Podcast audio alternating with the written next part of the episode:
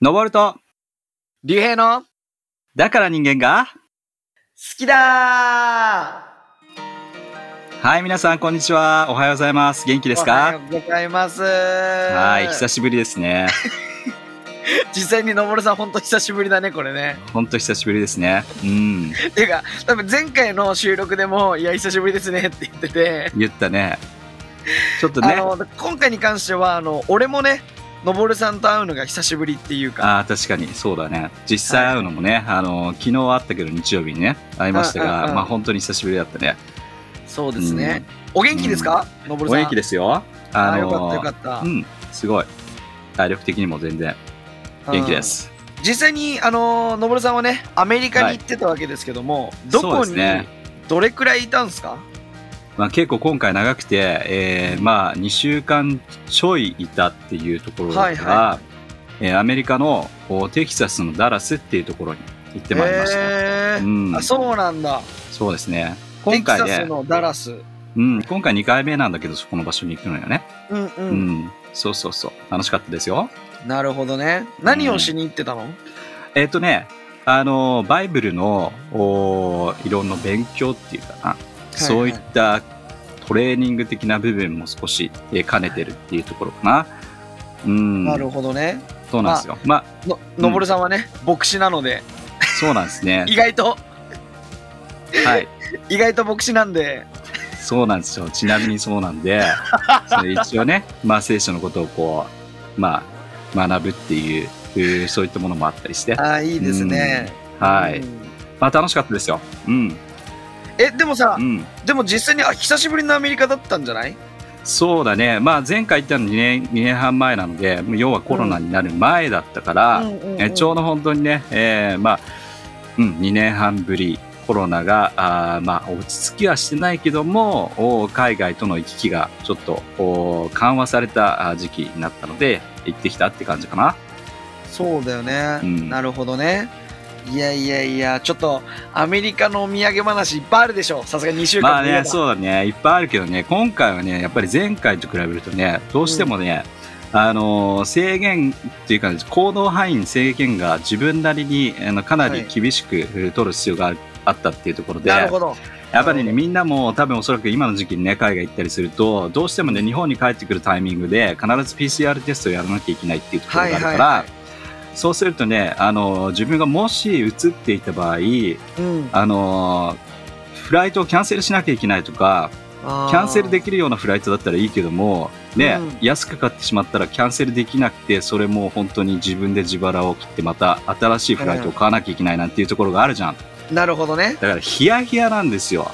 ああそうなんだ。そう、と言いながらアメリカのみんな国民の人たちはみんなもうマスクフリーですから、みたいだね。うん、なんだかからカ,、ね、カードがあるんだっけ？それ州によって違うの？カードがある？何のカードだろう？ワクチン接種したよみたいな証明書みたいな。そういうのももうね、なんかもう遠の昔にないみたいな感じの感覚だね。あそうなんだ。もうだから普通の風邪っていうような認識だから、あのうん。レストラン行こうが何行こうが、まあ普通の会話であろうが、うん。まあ普通にあのマスクなしで過ごしてるっていうところだけども、まあ僕とかね、海外から来た人に関してはやっぱりその辺気を気をつけなきゃいけないから、うん。まあ僕だけマスクみたいなね、感じなるほどの、ね。おー感じでした。そうなんですね。ヒヤヒヤでしたね。あの、みんなこの時期に海外行く人は多分ね、その経験をしてたり、これから行く人もまたそういう経験すると思うんだけども、うん。まあ日本政府がね、あの、マイ、えー、MySOS っていうアプリをダウンロードして、うんで、それをダウンロードすることによって、いろいろね、書類審査っていうのを事前にするっていうことがあるんだけども、うんその事前にする審査を通らないと日本に帰ってこれないんですよ。なるほどだからね、それもね、要は最初赤の色にな色が青に変わるっていう、うんそれ変わらないともう帰ってこれないっていう、なんかもうヒヤヒヤなんで何もああそれ全てが怖い。ねうん。そう、大変でしたね気持ちがなんかちょっと落ち着かない。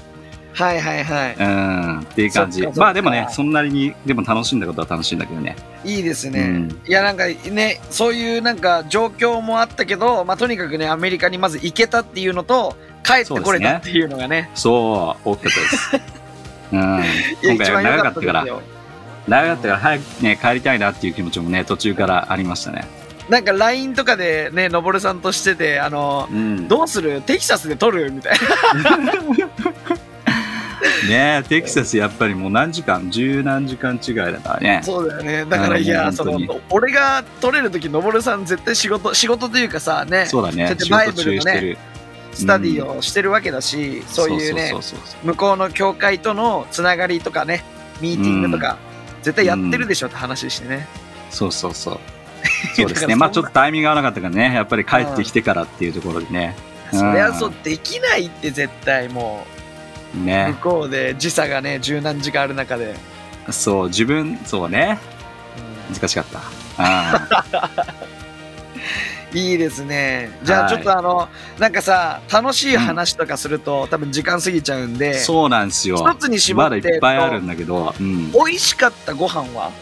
いや、美味しかったご飯、結構ね、あるけどね、例えばね、あのーまあ、日本だとバーガーっていうと、まあ、チェーン店だとね、えーマクドナルドっていうのがピンとすぐにあはいはい出てくると思うんだけども、そうですねまあ、。向こうの人たちはね、マクドナルドっていうのはもう本当に、ちょっと、なんつったらいいのかな、あの、下に見てるような感覚がすごくあるから、うん、そんなところ行ってんじゃないみたいな感じのマクドナルド好きな人人もいるから。うん。まあでも向こうはね、やっぱり文化がバーガーっていうのがあるから、いろんなテイストをね、いろんなところで楽しめるうところがあるからさ、そういうところを競ってるからね、その競ってる。るところで、やっぱり、あのーもっといいところ行こうっていうような、うんもっと同じような値段で、えーうんいいところあるよとか、まあチェーン店であっても、そういったね、うんあの、もうちょっとおしゃれであったりとか、なんか、バーガーの質が良かったりとか、そういうところが結構いっぱいあるね。うんだからそういった意味では、うん。やっぱりお肉だね。あお肉美味しかったね。違う。まあ、えテキサスと言ったら、ああれなんですよテキサスステーキテね。キサスステーキもそうだし、テキサスのバーベキューって言って、うん。まあ、あの、カーボーイのね、はいはいはい。ままあそうだよね。町というか、あれなので、まあ、本当に牛肉であったりとか、えーそういったお肉系、うん。バーベキューを食べるっていう、しうん。まあ、そういうのがね、決まりで、決まりというか、そういうのに行くと、多分みんな食べるんじゃないかなと思う。なるほど。美味しかったですよ。へえ、なんかさ日本とはやっぱりその肉のサイズが違うの？その焼くにもさ。いやー、ほんとね、もう食べれないですよ。最初のうちは。胃がね、まだちっちゃいからさ、ああー食べれないから、いや、あのーでも必ずね、レストラン行くと、アメリカとかレストラン行くと、必ず、あのー持って帰るボックスをくれたりするよね。なるほどね日本はあんまりないかもしれないけども、おーそれをボックスもらって、そこに詰めて、まあ、ぜひ持ち帰ってくださいって言って、あ家に持ち帰るんだけども、そうそうそう。だから夜中にね、またちょっと小腹が空いた時に食べるみたいな感じの。肉をねそうそうそうそうそう。すごい話だね、うん。へえいやでもほらテキサスってなんかほらメキシコ系のねなんか文化もすごく根付いてるって話だけどそうだね。野森さんが今回ステイしたところも実際こうなんていうのタコスとかさナチョスみたいなありまね。まあ、そうだね。うん。なんかメキシカン結構やっぱり多いですね。うんん。どこ行っても結構メキシカン多くして。あのうん。それでもやっぱりこうバーガーだったり肉っていうのがメインそう。まあ、タコスとかでも、本当にボリュームを、ボリュームがでかいですよ、やっぱり。ああそうなんだうん。お皿もでかい。もう全部がでかい。そう。なるほどねいや、だから、竜兵くんね、行ったらかなりね、これはね、いややばいと思う。体もでかくなって帰ってくると思うよ。やばいと思う俺マジでうん、本当に。いあや、最初食えない食えない言いながら、胃がね、慣れてきちゃうから、足りない足りないってなるよ。ええそうなんだ、ねそうだよ。家、そしてさ、日本帰ってきたらさ、本当にお腹空いちゃうみたいな感じであさ、あやばいねやばいよね。お魚と味噌汁とご飯じゃ足りないみたいないやいやいや、足りないでしょ。あそうなんだいやでも気をつけないとね、そういう意味ではそうだね。向こうにねある意味その食事で慣れ慣れてしまったらそうだね。気づいたら夜冷蔵庫開ける人になっちゃうわけでしょ 夜中、ね、こっそり冷蔵庫開けるっていうね。自制が大事ですね何よりもそうだね。いやそうですかいやでも他のね話とかもちょっと楽しみにしてるんでそうだね。ぜひね、またじ、うんなんか機会があったら話したいなと思いますね。いいあとでも、あの、竜兵くん誕生日だったんでしょ？あ、そうそうそうそう。おめでとうございます。ね、はい、ありがとうございます。あの、皆さん、保冷剤をく送ってくださいっていう話をね、前々回ぐらいでしましたが、どうですか？いや、保冷剤、誰も俺の住所知らないでしょ。そりゃそうで、だ。送られてきたらそれでもこれ怖いけどね、だいぶ。怖いよね。なんで知ってんのってね。住所なんで知ってんのそうそう。26歳になりましたよ。ああ、いいですね。はい、のぼるさん、26素晴歳です。らしい。26歳。30歳に向けてね、折り返したんで。いやー、いいね。うん。でもなんか、まだなんていうのね。、18歳ぐらいのハートなんだけど大丈夫なのかな？あ全然いいんじゃないですか。うん。心は若く。そうだね。んね。いやー、でも、のぼるさんなんかはさ、ね、はいはい別にもうこの話は長くしないけど、うんの。ぼるさんなんかはさ、あの、本当多分26歳ぐらいの写真見返しても今と変わらないじゃん。26歳ぐらいで、そうなんですね多分。多分変わらないですよ。うん。だよね。そう、思い出しちゃったけどさ、うん。またその話したらさ、テキサスでさ、うんあの、一応レストラン行ったんですよ。で、うん結構まあ、ちょっと、ちょっとした、あの、いい感じのね、うんレストラン行って、で、まあ、仕事もね、えーまあ、落ち着いて、まあ、あの、じゃあ飲みましょうかっていうところで、うん。まあ、こう、ビールを頼むんだけども、うん。あの、僕頼んだんですよ。あの、うんそしたら、ID やっぱり見せてくださいって言われて、ほで、まあ、隣に座ってたって一緒に行った人はね、もう、あの、髭生えて、もう白髪が混じ混じってるような感じだから、もうもちろん聞かない。う。うん。で、僕の前は聞かれたんですよ。ほう。で、聞かれて、あ、すいません、僕ちょっと持ってないっすよ、今。財布の中も、おーわかる？あの、普段だったらさ、運転免許証とか入ってるけども、うんその日本の運転免許証なんてさ、まいらないからさ、読めないし、だね意味ないし、だからなかったんですよ。うん。いや、ちょいや持ってないっすよ、つって、うん。自分の iPhone のこう写真のライブラリーで、これが妻で、これが子供たちでっていうことを一生懸命説明し、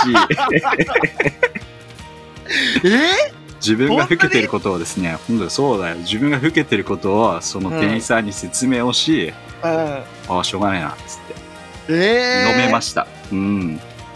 すごいでしょ？ょこれすごいよ。いやいや、だって、アメリカって、だって 21? うん、州によって違うのかな？でも21、20。そっか、うん、そうですね。まあまあ、州によって違うとはいえでしょ。だから20とはいえね代前半に見られたってことでしょ？まあ、だから一応聞かなきゃいけないっていうあれもあるんだろうけどね。かもね。かもね。うん。あるけど、聞かない場合も多々あると思うよ。まあ、そりゃそうだよね。ね見た目、ああ、絶対聞かなくてもいいっていう人もいるだろうしね。いや、うんまあ、なんかそのアジア人は特にすごい若く見えるとかね。そうだねまあ、いろんななんか世界中の意見聞くと言われるけど、そうですねノボルさんはとりわけ若いよ。だってそう、、だからちょっと、あの、今のね、奥さんと、その、うん。結婚した時のけ、なんで、写真？時々、あの、うちのね、教会でメッセージでドンって出るんだけど、うん。え変わらない、昨日の写真じゃんっていう。そうですね。まあ、そんな感じうんだったりするので。まあ、だからちょっとね、そういうところも面白かったね。いや、いいですね、いいですね。はいすみませんね、この長々と話ちょうど長いね。まあまあ、とにかくあの、誕生日迎えたんで、ありがとうございました。うんああ、26歳。これから頑張ってください。本当に今年素晴らしい年になるっていうことでね、皆さん一緒に、えー祈ってますので、ありがとうございます。いいですね。はい。い。じゃあですね、入っていきましょう、本題にね。はい。まあ、先週というか、前の週、前の週、なんだろうね、前、前回は、前回は、えー何をやったか覚えてます？えっと覚えてる、前回は、あれですよね、天皇を、あの、あの、あれだ、えー、上級上、上級の乱。そう、そうですね。そう、その話をちょっとしたのを覚えてるよね。そうですね。あの、うん相手の大将を打ち取らなかったって話ですね。そうだね。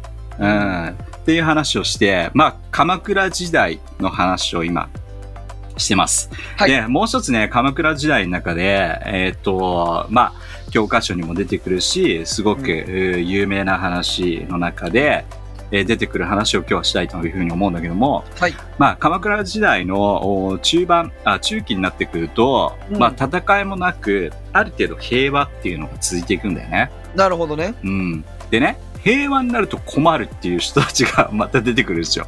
面白いですよね。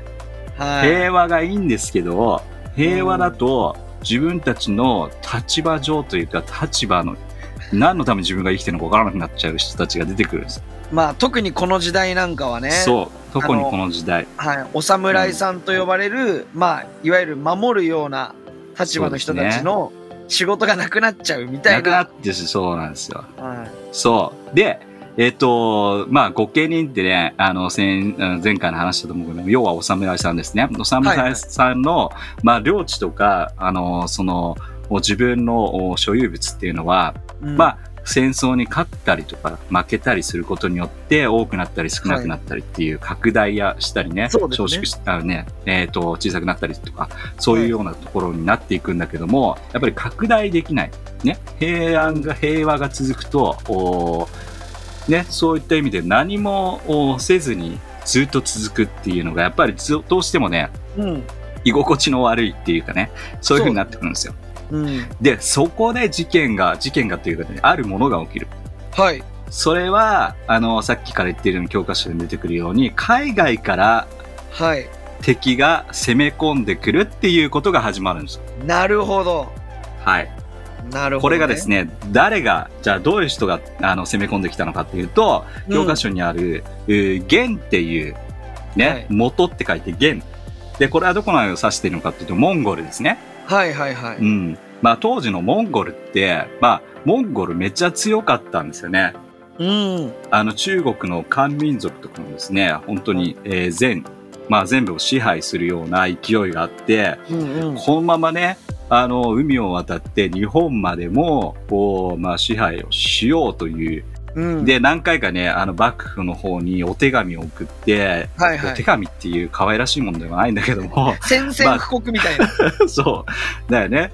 そういうの送るんだけども、幕府はそういったものでね、何も反応せずっていうような感じで、あの、いるので、じゃあこれはっていうことで攻め込んでくるわけですよ。はいはいはい。うん。で、えー攻め込んできて、まあ本当に外国勢力が日本にこう攻め込んでくると、うん。これ、えーまあ日本危機、危機というかね、あ、これは有事であると。こういうような感じで、お侍さんが、あのー今度、おまとまってくるわけですよね。うんうんうん。で、あの教科書でもあるように、二度ほど、おその、おまあ、モンゴル、元が日本を、お攻撃してくるんだけども、うん結局はね、あの、に、えーまあ、1回目の時に、うんえーまあ、来た時に、うん結構日本側もやっぱり、この、またね、えー来るんじゃないかって、来るっていうことを予期して、すごくね、防衛力を高めるわけです。なるほど。うんで、二度目来た時にも、本当に、あのー完全にね、やっぱり防御することができて、そしてまたね、台風とかが起きたりして、うんうんうん。えー幸運にも日本は勝ったっていうような、あの、教科書に載ってるけども、はいはい。それ以上に日本というものが、そのね、海外の勢力に対して、えー防御を高めていったっていうことが、何よりも日本を守るえーことができたっていうことになるんだよね。はいはいはい。で、今日はね、ここのところで、まあ、こういう歴史のお話がああるっていうの多分みんなも聞いたと思うんだけども、ここの中でちょっと考えてほしいことがあるんですよ。はいはい。さっきも言いました。あの、平和が続くと、ちょっと、はい。いいんだけども、もん、んね、わかる？この自分の地位的にこう困ってしまう人たちがいます。はいはいはい。そこで外海外の敵が現れることによって、そのお侍さんたちは一気に団結するわけです。はい。これ面白いですよね。面白い。要するに敵がいると人ってまとまるっていう、この人間の人間心理というか、はい。そういうことが起きる。なるほどね。うん。っていう、今日はね、だからそこのところをちょっと、おまあ、この歴史のお事実をこう踏まえながら、みんなもね、自分のお周りのことを、状況をこう考えながら聞いて、うん自分のお環境の中でもそれがどういう風になってるのかなっていうのをぜひ考えてほしいなというふうに思うんですいいですね。テーマは、敵がいるとまとまっちゃうと。まとまっちゃう。うん。まとまっちゃうんですよ。なるほどね。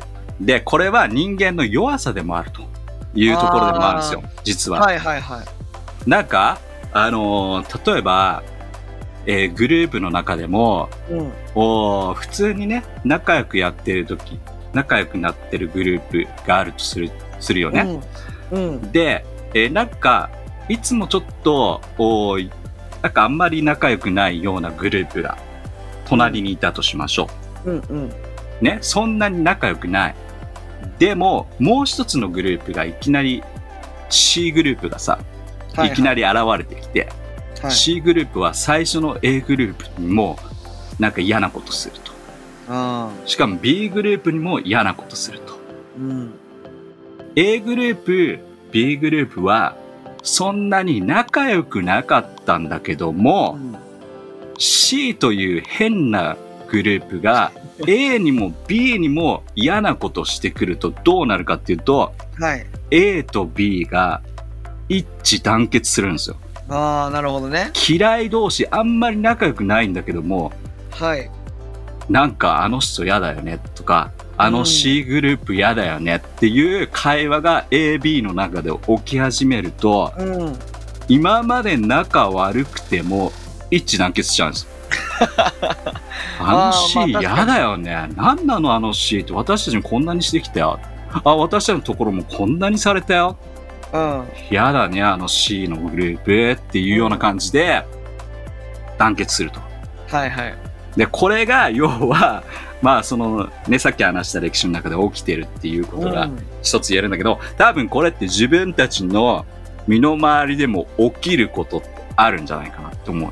はいはいはどう？なんかちょっとこれ聞いてきて。なんかさ生々しい話はなくてもいいんだけど、なんかそういうのって起きるよね。うん。うん。実際に多分あると思うし、ねうん。なんか、なんて言うんだろう。まあ、ターゲットが変わるっていううんうん。とそうだね。ころだよね。お互いに。うん例えばなんか、なんかいがみ合ってる二人がいたとしても、うん。もう二人にとって嫌な奴が現れたら、その二人とも、いや、そっちが先じゃねってなって、そうだね。気づいたら一緒に戦ってて、そで、なんか、そいつを倒した時に、倒したっていうか、まあ、のけ者にした時う。にし、た時に、あれ？うちたちって意外と気が合うんじゃね？みたいな。そうだね。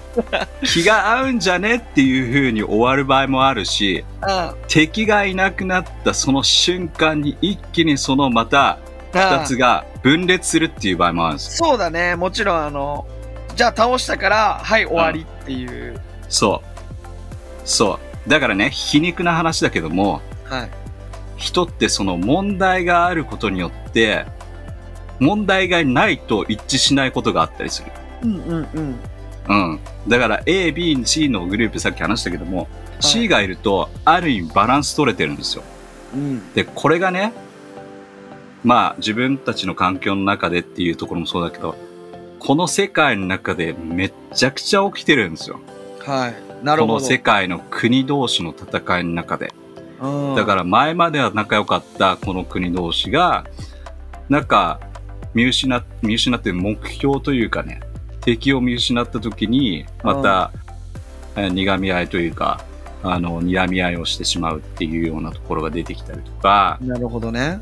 うん、そういうのがずーっと続いていく。うんうん確かにあのこの、まあ、鎌倉あ幕府時代だったからってわけではなくて、で。今でもねこの人間の差がとしてうん、そういうねことが起きてしまうってことだよね。そうなんですよ。うん。だから今起きててるいろんな現象の中でもそういったバランスっていうのが起きてる可能性が多分いろんなところであるんじゃないか。な。うん。うん、だから自分たちのか会社の環境の中でもたまにね会社の環境の中でうん。なんか嫌な人嫌な先輩とかなんかいつも私たちのことをこうなんか言う先輩とかね。うんたまにいたりすると、うん。こう多分そのね愚痴を言い合う仲間ははい。結構仲良かったりするんですよ。あー確かにそうかうも。ん。でもその人がいある意味いることによってその環境がバランスをある意味取れてるんだけども、うん。逆、にその人がポンっていなくなった時にうん。同じ目指すものがなくなるとうん、いきなりその今まで仲良かった人たちが仲良くなくなったりするんですよ。あーちょっとわかるわそれ。わかるでしょ？だからね、あの、一致した目標とか何か、これこれね、今問題の敵とか問題っていう話をしたしたかもしれないけども要するに同じ目指すものがある時に人はまとまるんだけども、うんそれが一気になくなるとうんバランスが崩れちゃうんですよ。うんうんうん。そうだねバランス崩れるね。そうすると何かを求めようとしちゃって変な言い方だけどね。例えば問題探しをしてしまったりしてうん。問題がないところに問題を作ってしまってそして問題を一気に見つけたりすると、あこれが問題これが悪いこの人が悪いっていう風な感じで、そういう風にそれを出すとまたそこでまとまりがつくっていう人間のよくわからない性質があるし、はいはい。はい。うん、すごいわかりますねそれは。そう。でもなんていうの？あの逆にじゃあなんかいい面を話すと、そうそうそういい面の話と話しそう。いい面を話すと、えっとうん。例えばなんかその安定な会社があって、でそれぞれこうコミュニケーションもないなんていうの？毎日日々普通な同じことをこなしてるう会社があるとしてはいはいはいはい。そこになんか新たな企業の参入というかで突如ライバルがいいねいいね。出てきたりするそのと、そうコミュニケーションがなかった職場だったのが、こいつを倒すためにどうしましょうかっていう会議が開かれたり、そうだね。組織として強くなるんだよね。そうなんですよ。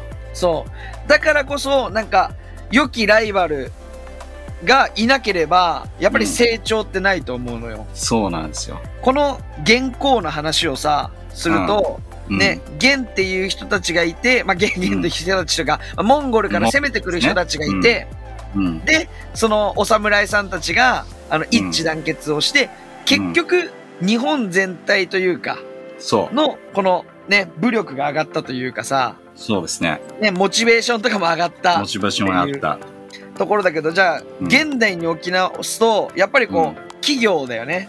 そうだ大ね体例えるとしたら。うんうん、新しい海外からの、なんていうの、外資系の会社がね日本に競争相手がね出てきて来たって言った時に、じゃあこいつを倒すためにというか、負けないために会議を開きましょう。対策会議を開きましょう。って言って力強くなる。そううんその通り、そうなんですよ。だからもう一つ言えると、うんおーそれを言い換えると、例えばやっぱり、え企業の中で、えー一つ大きな、あの成し遂げたいビジョンっていうのが明確にあるっていうことすごく重要だと思うね。そうだね。それを本当に目指している時っていうのはやっぱりバランスがいい。でもそれを見失った時にはバランスが悪くなってにうん、だから常に、まあ、あの、企業の経営者とか、あの、何かをリードしている人たちっていうのは、必ずその、お導いていく、その導いていくその先には、こういうことを成し遂げたいんだよっていうことを、ビジョンをちゃんと明確にするっていうことを常に常に、あの、しておくことによって、いろんなあ人たちがいたとしても、まとまりが良くなるっていうことも一つ言えると思うね。確かに。いや、その通りだと思うよ。まあ、うなんか、さ、あの、なんていうの？たくさんのその人が必要なわけじゃなくて、すごい少人数でもそうだと思うんだよね。まあ、た、うん。例えばなんかその、あの、もし今、カップルでお付き合いしてる人とかがいたときに、うん。やっぱり何かこうお互いの中で成長するべき、なんかうん。マンネリ化じゃないけどさ、ただ平坦を行くよりかは、何かこう、例えば、あの仕事のことで彼女が悩んでたり、または自分が仕事のことで悩んでたり、それを打ち明けたことによって、えじゃうんあそれについて一緒に乗り越えてこうよ。うんでお互いに強くなってこうよって成長して、こうお互いの関係が急にこう近寄るために相談したわけじゃないけど、うん近寄ってるみたいな。そうだね。ね、または家族かもしれないし、うんね、お父さんお母さんとの関係かもしれない。わかんない。聞いてる人のライフステージによるけど、うん。ね、または息子娘との関係かもしれないし、うん。ね、何かがあって、こう絆が生まれるというかさ、うん。うん、って感じるね。そうですね。うん、本当にその通りだと思います。確かになんか昔の出来事だけど、なんかすごい今にもね、うん、つながるう学べるところがあるのかなっていうふうに思う。おも、おもろ、おもろしい面白い。おもろおしいもろ。しい。最後にぶっ込んでくるな本当だよ。おもろしい。これ日本語あるおもろしいおもろしいっていう日本語。調べたいけどね。いや面白いが言い間違えただけでしょ。いやー、おもろしいっていう単語をちょっと調べたいな。なんかあるか、あるかもしんない。おもろいに引っ張られただけだって。絶対。まあ、その、おもろしい出来事をですね。本当に、成長がありそうまよ。ですすね。ううんん、本当あれ。大丈夫？このラジオも成長必要じゃない？今。今そこのところで、まあいいです。そうあー多分みんな、ね、あの聞いてておもろしいなっていうふうに思ったんじゃないかな。はいはい。これ流行らしますので、あの皆さん、おもろしいぜひ使ってください。はい。あの、おなんかその、おもろ、おもろしいなって思うところとして、あの、このラジオをさ、すごいマンネリ化してるなって思いきやさ、思ってんの？うん。で思いきや、なんかこおの、なんていうの？のぼるさんがアメリカでね、急遽、なん撮れなくなったり、ね、うん。俺の仕事も忙しくて収録ができなくなって、うん。あ、じゃあ、これがなんていうの、試練かなって思ってさ、久しぶりに収録しても、クオリティが変わらないってところ、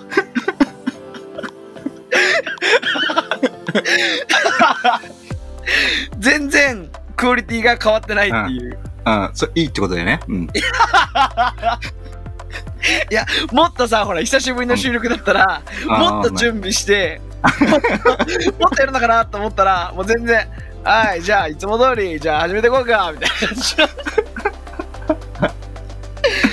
いや、いいですね。それが好きだっていう人いっぱいいると思うよ。言ってる人もね、いや、もうこれがまあ、私とね、のぼるさんの、あのうん。、そう。マイペースと言いますかさ。そうなんですよ。うん。まあ、みんな聞いてる人もね、一緒になんかこう、なんつう、グループになって話してるみたいな感覚で聞いてほしいからさ。そうだね。うんそうですね。うんそう聞いてる人は、あの、家族だと思ってるんで。そうです。勝手にこちらから思ってます。はい。はい。いや、はいいいですね。いや、学びにつながりました、今日も。うん。ぜひね、考えてみてください。いろいろね。はい。はいうん。いや、本当人間好きになりますわ。はい。はい。じゃあ、いいですか？あいいですよ。はい。来週もまた聞き逃せないね。はい。また来週お会いしましょう。はい。またね。はい。バイバイ。バイバイ。